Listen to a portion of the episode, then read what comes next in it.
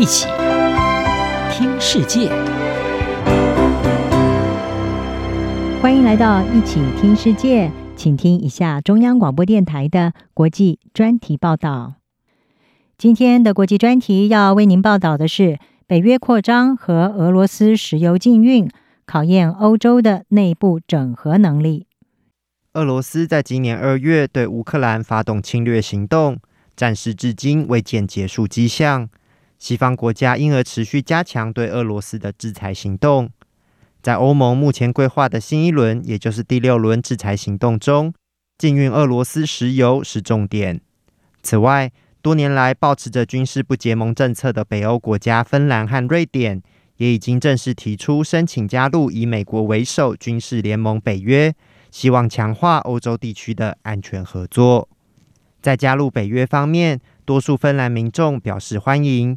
一家芬兰的啤酒厂日前推出一款庆祝加入北约的北约啤酒，蓝白色的包装上印着一位身穿盔甲的骑士，骑士胸口有一个象征北约的指南针符号。一些好奇的民众慕名前来购买这款充满话题的啤酒。酒厂老板表示，他希望用这款喝起来有安全感。而且带有一点自由味道的啤酒，来庆祝加入北约这件好事。我们制作这款啤酒，因为芬兰的北约进程从今年春天就一直在进行，而现在这项申请已经提交了。所以，我们为什么不庆祝这么好的事情？芬兰大多数的人都认为这是件好事。尽管芬兰人对加入北约满怀期待，但在布鲁塞尔，芬兰和瑞典的加盟申请面临到了挑战。芬兰和瑞典在十八日正式提出加入北约的申请，但北约的成员国之一土耳其在一项讨论两国加盟的程序性投票中投下了反对票。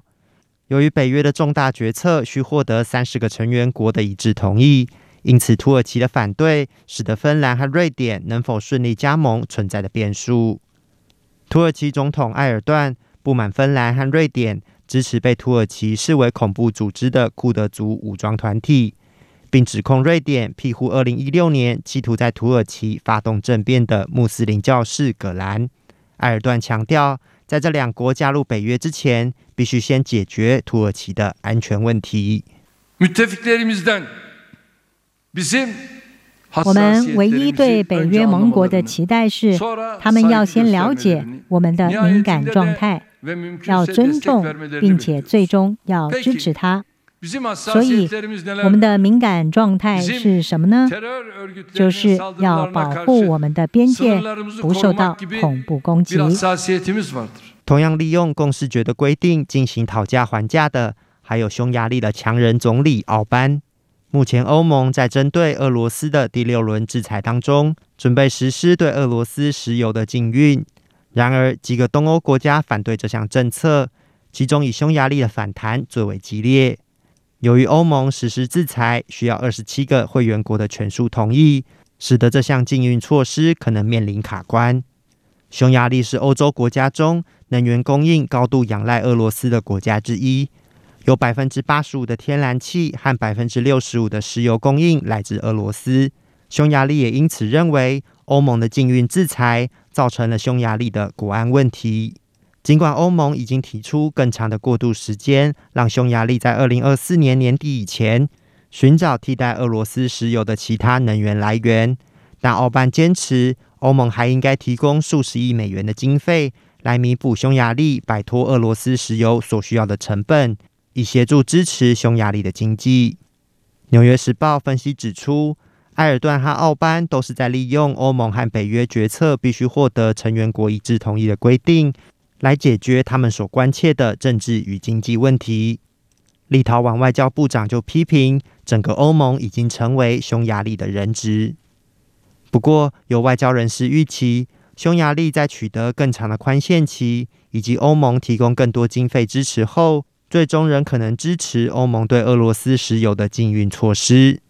至于土耳其，北约秘书长史托滕伯格已经表明，他对土耳其同意北约的扩张有信心。土耳其已经清楚表明，他们的意图不是阻止会员的加入，因此我有信心，我们将能够解决土耳其所提出的关切。